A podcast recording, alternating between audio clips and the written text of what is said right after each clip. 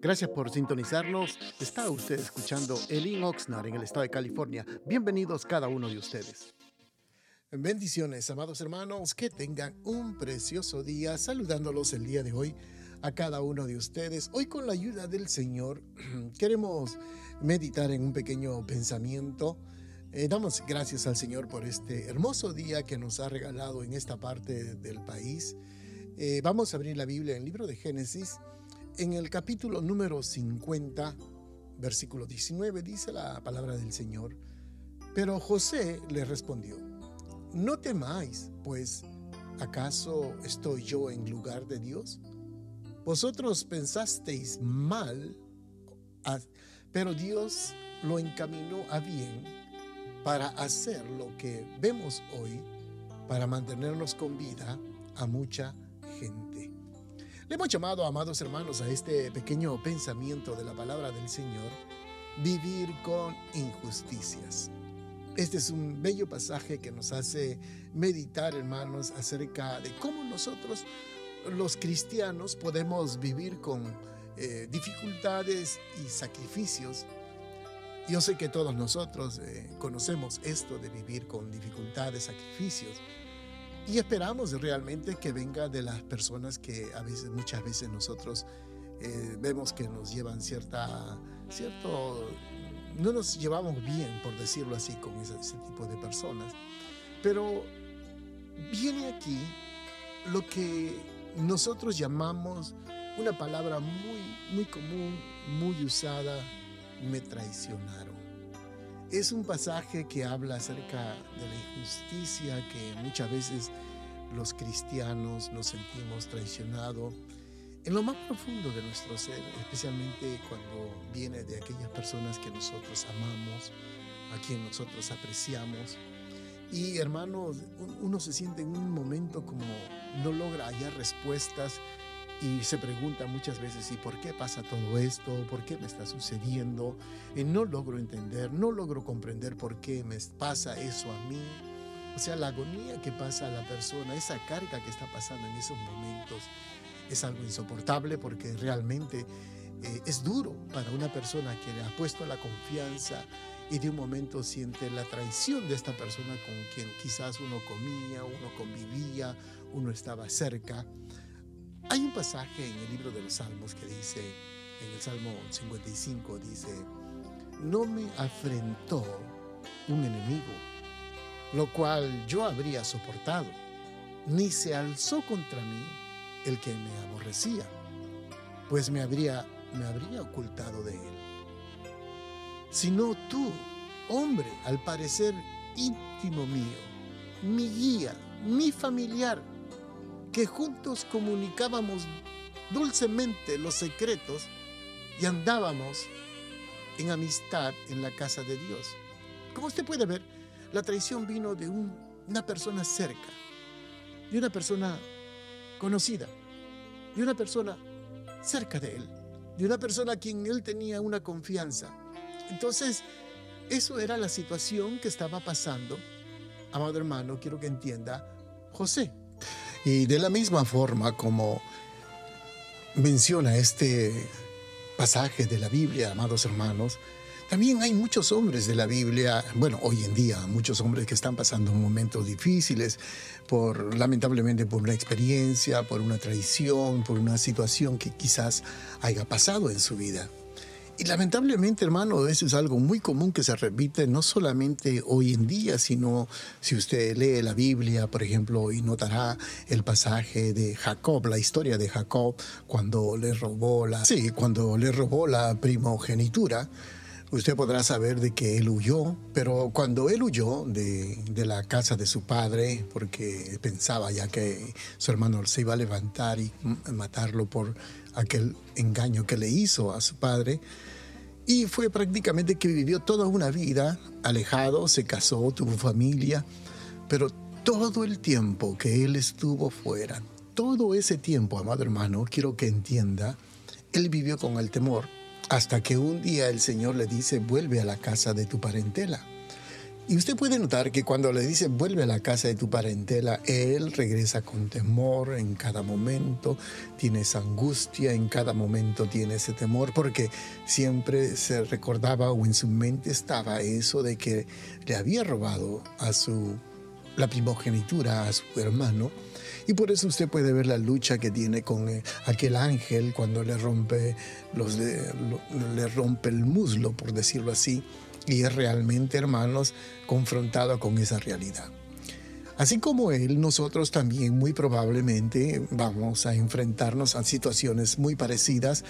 Usted va a ayudar a un hermano, le da la mano, le ayuda, le da el, apoyo moral, hasta el apoyo material, el apoyo económico le puede dar a un hermano.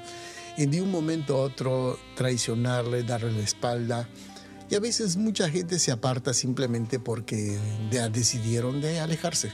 Entonces, eso, hermanos, causa dolor, causa una agonía a las personas y uno se pregunta qué hice yo para lastimarlo, qué hice para que me diera la espalda, qué hice para que se olvidara de mí, qué hice para que ya no me responda, qué hicimos nosotros para que realmente ya deje de comunicarse con nosotros, qué es lo que hicimos para que realmente esta persona ya deje de, comunicarse con uno.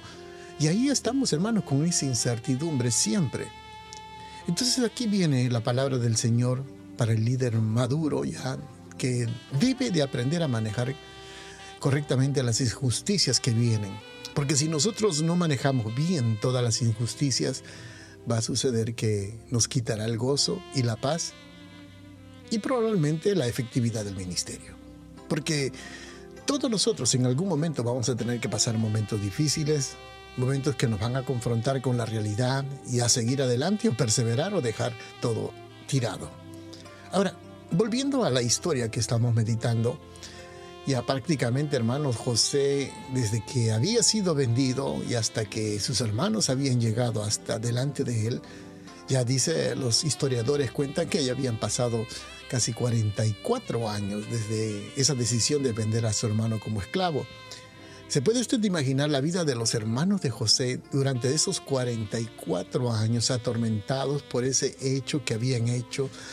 Eh, ese hecho que habían realizado de vender a sus hermanos, quizás un día nunca se imaginaban de que se iban a encontrar con él, pero vivir todos esos años con angustia, vivir todos esos años con temor. Yo me pregunto de las personas que nos han abandonado, han dejado de, asistir, ¿qué va a, pasar cuando un día nos encontremos con ellos cara a cara? ¿Qué va a suceder? Porque los hermanos de, de, de José casi toda una vida, hermano, casi 50 años viviendo atormentado por esa situación. Y yo me pregunto a, esos, a los hermanos, con mucho cariño, con mucho respeto, con los que han dejado de congregarse, han dejado de, de, ah, de, de, buscar de la iglesia, o han dejado, nos han dado la espalda sin ninguna razón. ¿Qué va a pasar cuando nos encontremos un día quizás en un restaurante o en la calle? ¿Cómo vamos a resolver esa situación? Porque hay personas que se esconden voluntariamente, ya no, no van a ciertos lugares, no quieren asistir a actividades, porque tienen cierto temor quizás que uno le vaya a reclamar. No, por lo contrario. José había entendido algo muy importante. Él no estaba en posición de Dios para juzgar a sus hermanos. Es algo que no le corresponde. Y eso nosotros tenemos que entenderlo muy bien, que nosotros no estamos para juzgarlo porque solamente quien juzga es el Señor, porque los humanos tenemos nuestra visión, nuestra forma de ver muy limitado. Podemos juzgar carnalmente, erróneamente, pero cuando dejamos que sea el Señor que juzgue conforme a la verdad, porque nosotros no sabemos las situaciones de ciertos hermanos, por qué razón, o ciertos amigos que ya han dejado de congregarse, no lo sabemos. Entonces, somos nosotros los que tenemos que dejar siempre en las manos de Dios, inclusive hasta Jesucristo, amado hermano, quiero que entienda.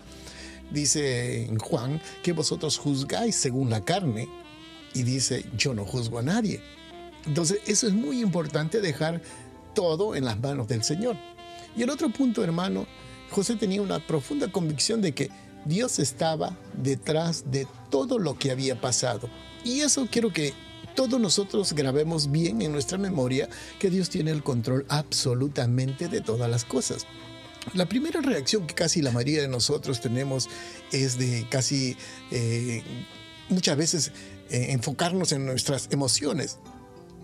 Pero aquí, en este caso, José reconocía muy bien que era Dios quien permitía todas las cosas. Y esto es solamente, yo me atrevo a decir, para las personas que han madurado, que han entendido que todas las cosas que ocurren, las peores cosas, las peores cosas más malas que puedan pasar a una persona, siempre Dios lo permite. Entonces, ¿qué es lo que nosotros tenemos que hacer? Darle siempre gracias a Dios por todas las cosas, porque dice todos, todas las cosas obran para bien a los que aman al Señor no guardó ningún rencor, ninguna amargura en su corazón y aprendamos de eso, amados hermanos, a no guardar ningún rencor, ningún temor contra ninguno de nuestros hermanos. Bendiciones, amados hermanos, a cada uno de ustedes. Que tengan un precioso día. Gracias por estar pendientes de nuestra programación y lo invitamos que nos visite a uno de nuestros servicios los días viernes a las 7 de la noche y domingos a las 5 de la tarde. La dirección de nuestro local está ubicado en el 555 al sur de la calle A en la ciudad de Oxnard, en el corazón de Oxnard, y será un placer poder saludarlo. Y también le pedimos de que si usted puede seguirnos de nuestras actividades en Facebook o Instagram bajo el link Oxnard será una bendición y para mayor información puede usted llamarnos al área 805 991 6030. Bendiciones.